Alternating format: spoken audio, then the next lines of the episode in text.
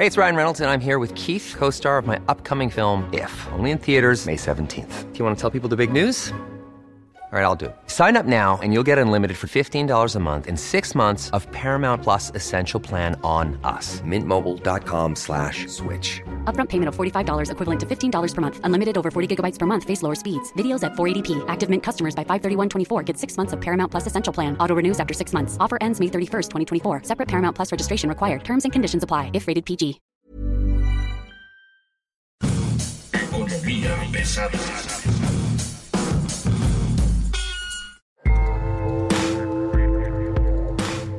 Señoras y señores, niñas y niños, con ustedes Economía Pesada. Mi nombre es Luis Carriles, arroba Luis Carrujos, y el gusto siempre será para ustedes estar con nosotros. Hoy tenemos un tema que le va a encantar mexicana de versión que hace 20 años prácticamente entró en problemas, entró en crisis, fue vendida, fue comprada, fue revendida, es un desastre, terminó en la basura y luego se vendió, luego no se vendió, luego se vendió a cachos y hoy la, el gobierno de la 4T la rescata con 4 mil millones de dólares y un montón de rutas y un montón de aviones alquilados y por supuesto el gerente administrador del negocio es la Secretaría de la Defensa Nacional. La verdad es que no le entendemos, no vemos la lógica en este negocio y entonces le llamamos a un experto. Como siempre, llámele usted a los expertos, ellos saben lo que saben y no lo que no saben, eso es la, la lógica del obvio. Y bueno, tenemos hoy con nosotros a Ociel Cruz, director de Grupo T21, uno de los medios más reconocidos en la industria de la logística, el transporte, la aviación y demás. ¿Cómo estás, Ociel? Muy buen día. Hola, eh, Luis, muy buen día a ti y al auditorio que te sintoniza. Aquí estamos a tus órdenes. Pues nada, mano, a ver, explícanos. Cuatro mil millones de dólares para Mexicana de Aviación, ¿es mucho, es poco? ¿Qué hay que pensar de ello?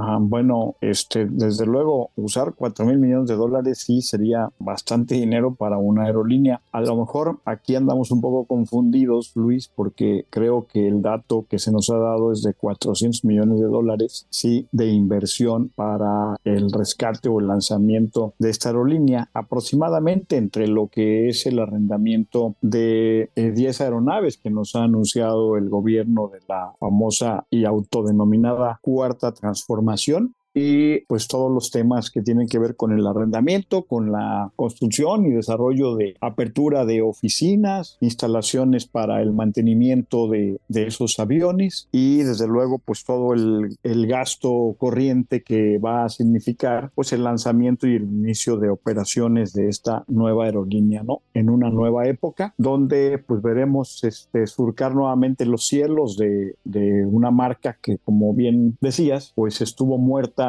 pues desde 2010, agosto de 2010, cuando el anterior propietario, Grupo Posadas, pues la dejó ahí al garete una vez que haberla quebrado administrativa y financieramente. Y pues este, ahora sí que una gran incertidumbre acerca de cuál será esta nueva época de esa aerolínea, si el servicio estará acorde a las necesidades de un mercado como es el, el mexicano, ¿no? Fíjate que estaba haciendo números, así como muy rápidamente, y 400 millones de dólares, estamos hablando de 6.800 millones de pesos. Sigue siendo un montón de dinero.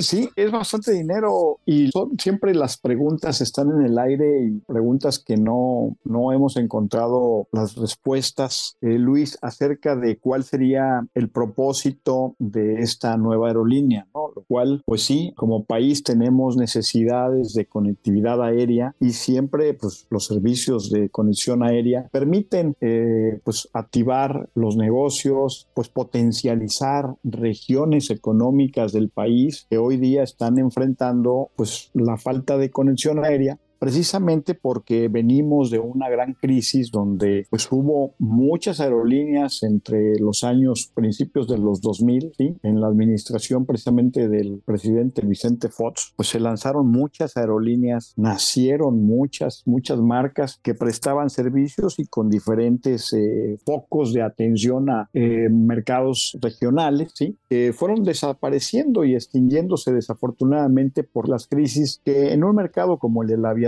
son recurrentes, ¿no? Es una industria muy sensible a, la paridad cambiaria porque todos sus costos operativos están dolarizados. Eh, es muy sensible al costo del combustible porque representa el principal insumo para poder operar pues los aviones, los aparatos. El negocio de las líneas aéreas es estar volando con sus aparatos lo más, el mayor tiempo posible y pues eso representa eh, quemar combustible. Y pues hemos tenido pues mucha volatilidad en insumos como es el combustible en los últimos años y pues eso le ha pegado irremediablemente a las finanzas. Luego pues las pandemias allá en 2008, 2009, la pandemia del H1N1, sí, primero, luego recientemente la pandemia del COVID que también pues este paralizó en el mundo muchas muchas aeronaves y pues las aerolíneas quebraron en este eh, intento, una de ellas en México pues muy recientemente Interjet, ¿sí? todavía la recordamos y vemos por ahí aviones en algunos aeropuertos, eh, más recientemente pues el caso de Aeromar que también se fue a la quiebra y era una aerolínea que complementaba muy bien los servicios de las aerolíneas troncales, estas como es el caso de Volaris, Viva Aerobús, Aeroméxico, que son las aerolíneas que hoy tenemos fuerte en nuestro país y pues complementaban muy bien esos servicios porque volaba hacia rutas donde las troncales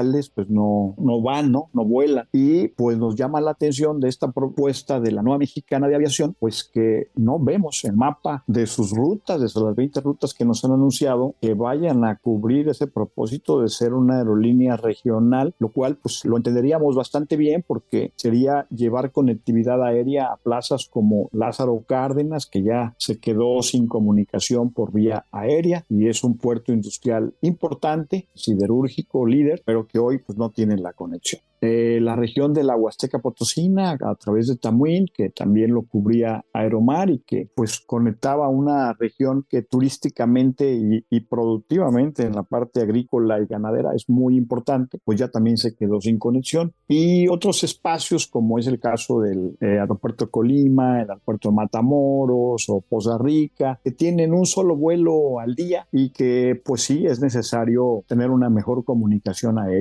paradójicamente, pues las rutas en las que eh, se va a concentrar esta aerolínea, pues son las rutas donde hoy ya existe suficiente oferta de servicios aéreos, como es Cancún, como es Tijuana, este Guadalajara, Mérida o Villahermosa ciudades que ya están muy bien comunicadas, lo cual pues nos hace prever que, más bien como el origen será el aeropuerto Felipe Ángeles, casi en, la mayoría de los casos, y el Felipe Carrillo Puerto, que es el, aeropuerto que está desarrollando este gobierno en la ciudad de Tulum, pues pareciera que una vez que pues, han construido los aeropuertos, al menos en el AIFA, pues hay poca oferta de vuelos y pareciera que las aerolíneas pues ya establecidas no han encontrado que ese, esa localización sea el mercado adecuado para la población de la Ciudad de México y su área metropolitana, porque pues a pesar de que ya pasamos el año y medio de su inauguración, pues sigue sin eh, levantar el vuelo y descongestionar al aeropuerto principal, que es el de la Ciudad de México. Y pues pareciera que más bien el foco y la justificación de crear esta aerolínea, pues es generarle más oferta de vuelos al AIFA y al nuevo aeropuerto que estará ubicado en la ciudad de Tulum, que también pues tienen la sombra muy cercana de un aeropuerto como es el de Cancún, que es el segundo mayor aeropuerto que opera en el país y que tiene ya unas economías de escala muy grandes, que pues será no complicado, sino difícil arrancar y echar a volar el aeropuerto de Tulum, ¿no? Eso, eso nos parece y ahora sí que pues en esta administración lo que hemos visto es que lejos de apoyar a que haya una aviación más segura más eh, próspera, pues pareciera que, estamos afectando todo el negocio, pues para todas las empresas y operadoras que ya están ahí operando tú tienes cubriendo el sector de aviación, no sé, desde probablemente 1996, 97, ¿no? Te ha tocado ver prácticamente todas las crisis de los últimos 30 años en el tema de aviación y hay dos cosas que me llaman la atención. Primero, este, creo que es la primera vez que tenemos al Estado interviniendo de esta manera en la industria. Digo, hay que recordar que hubo un momento donde Aeroméxico y Mexicana pertenecían al Estado y fueron vendidas, ¿no? Aeroméxico siguió un derrotero modelo muy diferente al de Mexicana y Aeroméxico hoy podemos decir que es una aerolínea próspera, ¿no? O que al menos se defiende en el mercado. Y segundo, Mexicana, con todos los líos del sindicato y demás, creo que fue perdiendo terreno, pero a pesar de tener, creo, mayores virtudes como por ejemplo el, pues, el, MRO, ¿no? La base de mantenimiento que es, era muy importante, además de la marca y las rutas y demás.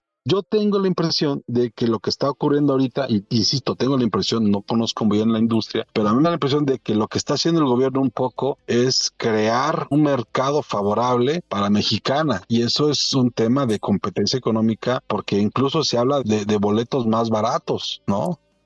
Sí, es lo que hemos escuchado, Luis, en lo que ha aparecido en las primeras este, eh, notas informativas acerca de el proyecto de pues, salir al mercado ofertando estas rutas en un 18-20% por debajo en sus precios de lo que hoy eh, ofertan o ofertarían aerolíneas como Aeroméxico, como Viva Aerobús y Volaris, ¿no? Lo cual pues también nos llama la atención, pero pues ya estamos como que empezando a entender que realmente la fórmula que el ejército que va a administrar y operar esta nueva aerolínea, pues este está eh, buscando encontrar la fórmula y el truquito para poder ofertar esos precios, pues va a ser sin pagar pues el derecho de uso de aeropuerto en el AIFA y en el Felipe Carrillo Puerto allá en Tulum, ¿sí? lo cual pues también es de llamar la atención porque no habrá un piso parejo, digamos, en generarle una competencia desleal a las aerolíneas privadas y comerciales que hoy están operando y que sí tienen que pagar rigurosamente esa cuota por cada uno de los pasajeros, ¿no? Lo cual, pues muchas veces cuando tú pagas en forma fraccionada ahora tus vuelos, ¿sí? Puedes darte cuenta cuál es el costo del uso del aeropuerto y, por ejemplo, en un aeropuerto como la Ciudad de México es uno de los aeropuertos más caros este, en la región de Latinoamérica América. Y además, pues estamos pagando desde ahí del TUA, pues lo, el aeropuerto abortado de Texcoco, que finalmente no se hizo y sí tenemos que pagarlo. Entonces, ahí me parece que hay una, habrá una competencia desleal, lo cual pues me lleva a concluir y a calificar a este sexenio como uno de los peores en la historia para la aviación. Y la verdad es que no hay rumbo ni hay claridad en los objetivos y el propósito, porque pues ha sido el tiempo en que la primera decisión de gobierno fue cancelar el aeropuerto de Texcoco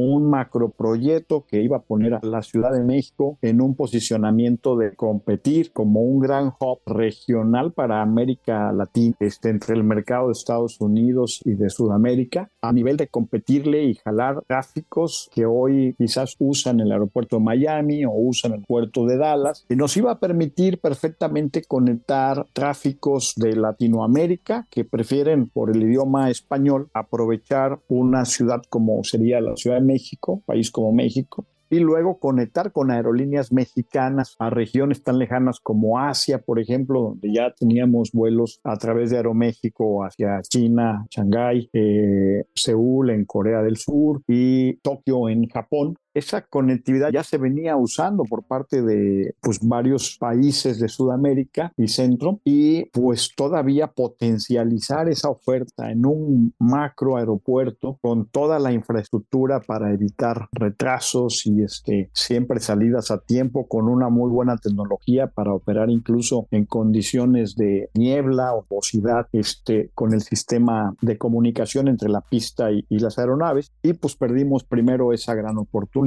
decidimos fraccionar el mercado de la Ciudad de México entre el aeropuerto de, actual que tenemos y el nuevo Felipe Ángeles. Y esa era la peor fórmula porque precisamente la aviación lo que necesita son economías de escala. Gracias a las economías de escala se puede tener rentabilidad. En esta industria el promedio, es del 2%. Así que este, si no controlas muy bien todas tus variables, puedes empezar a perder dinero y eso es lo que les ha ocurrido no solamente aquí en México, sino en el mundo a muchas aerolíneas. Y el otro tema, luego pues se nos vino la falta de inversión en los temas de regulación y de seguridad y pues eso nos, nos provocó perder la, la categoría 1 en materia de aviación por parte de la Administración Federal de Aviación de los Estados Unidos y pues por primera ocasión llevamos, este, lo habíamos perdido en 2010 y en el gobierno del presidente Felipe Calderón y en seis meses se recuperó realizando las inversiones para recuperar esa categoría. Y ahora, pues no hemos hecho la tarea y ya pasamos los dos años de no recuperar ese nivel de categoría y pues con la parte ahora en la Suprema Corte de Justicia de la inconstitucionalidad a las leyes que aprobamos al vapor en marzo pasado en materia de aviación y aeronavegabilidad para pasar todas esas responsabilidades al ejército vía fast track pues todavía está en veremos. Así que la auditoría ya se realizó hace tres meses, pero las autoridades norteamericanas han dicho que si esas leyes que se aprobaron en marzo pasado vía fast track son revocadas o están en predicamento con la Suprema Corte de Justicia, pues todavía nos va a demorar eh, otro tiempo, ¿sí? hasta que no se corrija esto,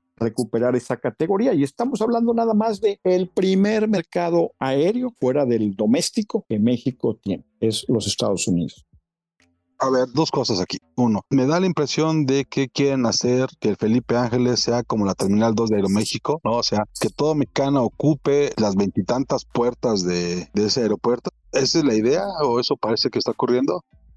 Pues mira, este, yo creo que este gobierno está haciendo todo lo posible bajo su control, lo que pueda en ellos realizar para tratar de que antes de que se vaya el presidente, eh, demostrar que su aeropuerto por el cual él decidió cancelar Texcoco sí funciona.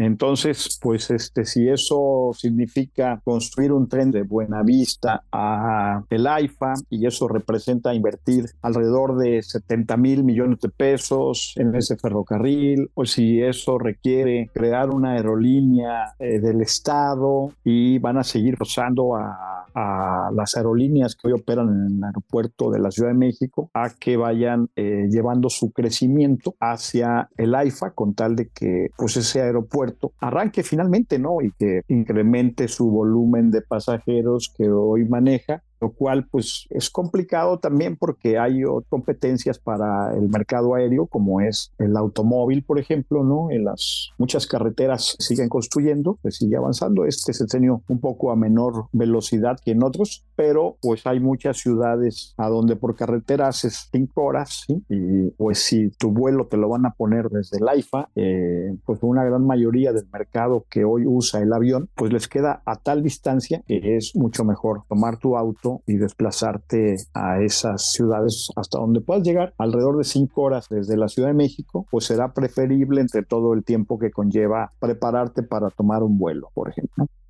A ver, nada más para tenerlo claro. Si tu viaje en carretera es de cinco horas, te conviene más irte en auto que en avión y entonces tendrías que convertir al Felipe Ángeles en un literalmente en un aeropuerto de larga y extra larga distancia, ¿no? Tal vez este, lo más cerca que podía llegar sería Torreón o Tijuana o Sonora, Hermosillo, Mazatlán, tal vez, algo así, ¿no?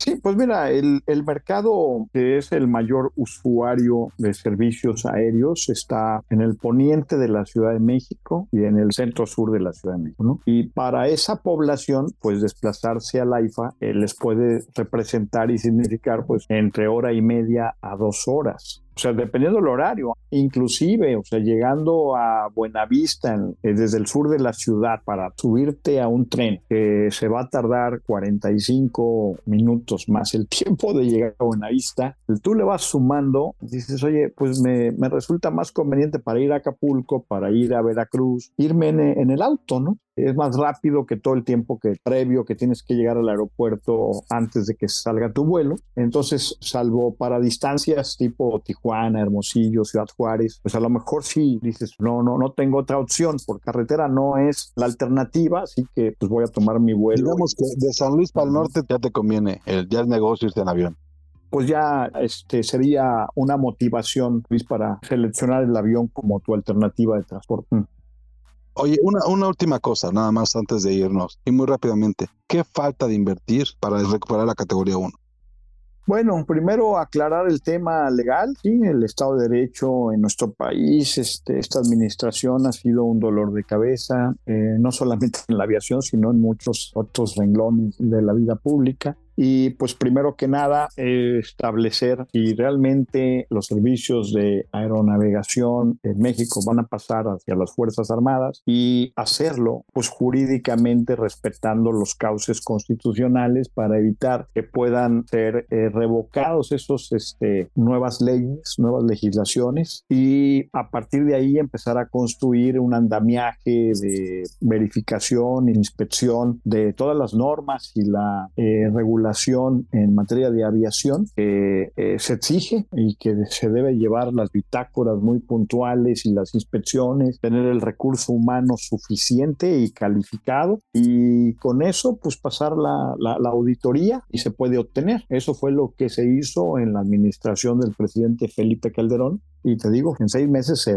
logró recuperar. Las aerolíneas mexicanas están perdiendo participación en el mercado de, los, de México a Estados Unidos y pues han sido las aerolíneas americanas quienes han ganado eso, ese territorio, ese espacio. Antes había casi un equilibrio perfecto de participación entre las aerolíneas mexicanas y las americanas. Ahora se ha desequilibrado y ya alrededor del 70% lo tienen las aerolíneas americanas. Mientras esto siga así, no podemos abrir un nuevo vuelo, nueva ruta hacia los Estados Unidos con origen en México desde ninguna plaza, ¿no? Entonces esto ha afectado, ha sangrado mucho la, la, economía de nuestras aerolíneas y pues los aviones que ya se tenían pedidos ordenados desde antes de que pues nos degradaran la calificación, pues se están recibiendo y se tienen que destinar a mercados domésticos o mercados hacia Sudamérica que no dan el tamaño para esos flujos de pasajeros que se necesitan y que sí los hay entre México y los Estados Unidos, ¿no? Oye, una última cosa, perdón, y eso así de rebotes. ¿Ya se tienen los aviones de Mexicana? Tengo entendido que los primeros tres llegan en septiembre, no han dicho qué día específicamente o qué semana, y los restantes siete para iniciar con 10 esta primera etapa. En el mes de octubre los estarán recibiendo. ¿Una aerolínea con 10 aviones es competitiva? Pues mira, puede ser competitivo con 10 aviones, Luis. El tema aquí es este si vamos a tener la transparencia para conocer los números con los cuales estará operando esta aerolínea pues sí, el argumento que ha dado este, tanto el presidente como el secretario de la Defensa es que esta aerolínea no tiene fines lucrativos, ¿no? Entonces, este, pues mientras no nos cueste a, a los causantes mexicanos, pues yo creo que pues estaría bien. Tú nos decías que la tasa de retorno es del 2%, ¿no? En el mejor de los casos, este, ese es operando muy eficientemente, cuidando todas las variables que en la aviación se tienen. Hay muchos costos que luego escapan a quienes realmente no, no están o no tienen experiencia en el negocio de la aviación y las economías de escala, repito, pues son la clave para tener esos márgenes de rentabilidad, ¿no? Y la eficiencia operativa, ¿no? Que no haya tiempos muertos, que tu tiempo en tierra sea el menor posible este, es muy fácil endosarle a alguien, ¿sí? a papá gobierno, sus ineficiencias cuando eres una empresa del Estado, pero aquí pues sería importante que no se repitiera esto, porque esas historias ya las hemos visto, hemos tenido aerolíneas estatales que realmente no fueron ni puntuales ni eficientes, todos renegábamos del servicio, y pues ahora el que vengan a competirle deslealmente a las aerolíneas que sí tienen que generar una rentabilidad para sus accionistas, pues lo único que hace es seguir descomponiendo el mercado de la aviación encima de lo que ya lo ha descompuesto este gobierno con su toma de decisiones. O sí, muchas gracias, te agradezco mucho que nos hayas podido acompañar este día. ¿De qué, Luis? Este, encantado. ¿En dónde te puedes encontrar? ¿Cuáles son tus redes sociales? Es Cruz Social en Twitter, ahí me encuentran. Muchas gracias. Bueno, ya entendieron ustedes hoy, espero que hayan entendido más. No, no es tan buen negocio como parece y no, tampoco es bueno lo que está pasando. Muchas gracias, hasta luego.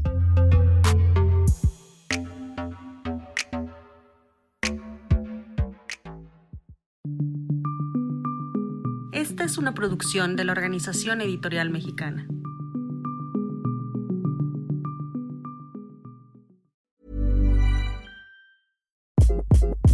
Hi, this is Craig Robinson from Ways to Win, and support for this podcast comes from Invesco QQQ. Invesco QQQ is proud to sponsor this episode and even prouder to provide access to innovation for the last 25 years. Basketball has had innovations over the years too. We're seeing the game played in new ways every day. Learn more at Invesco.com slash QQQ. Let's rethink possibility. Invesco Distributors, Inc.